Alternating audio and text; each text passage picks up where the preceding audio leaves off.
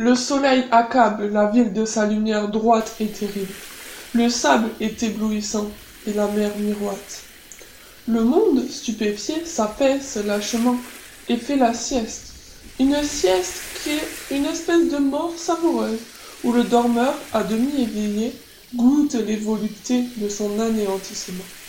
Cependant, Dorothée, forte et fière comme le soleil, s'avance dans la rue déserte, seule vivante à cette heure, sous l'immense azur, et faisant, sur la lumière, une tache éclatante et noire.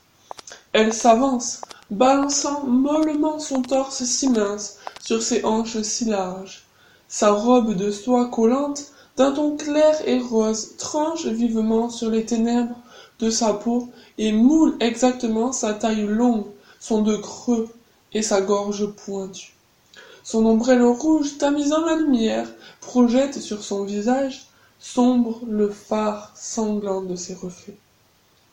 Le poids de son énorme chevelure, presque bleue, tire en arrière sa tête délicate et lui donne un air triomphant et paresseux. De lourdes pendeloques gazouillent secrètement à ses mignonnes oreilles. De temps en temps, la brise de mer soulève par le coin sa jupe flottante et montre sa jambe luisante et superbe.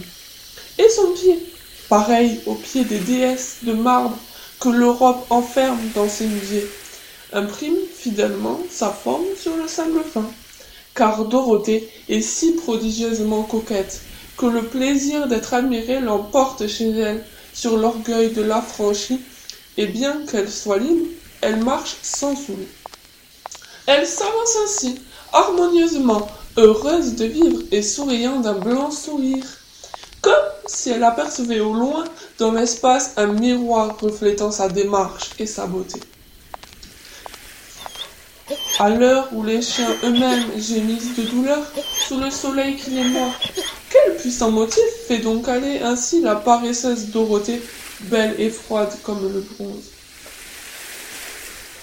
Pourquoi a-t-elle quitté sa petite case si coquettement arrangée, dont les fleurs et les nattes font à si peu de frais un parfait boudoir, où elle prend tant de plaisir à se peigner, à fumer, à se faire éventrer, ou à se regarder dans le miroir de ses grands éventails de plumes, pendant que la mer, qui bat la plage à cent pas de là, fait à ses rêveries indécises un puissant et monotone accompagnement, et que la, marmite de fer, où cuit un ragoût de crabe au riz et au safran, lui envoie du fond de la cour ses parfums excitants.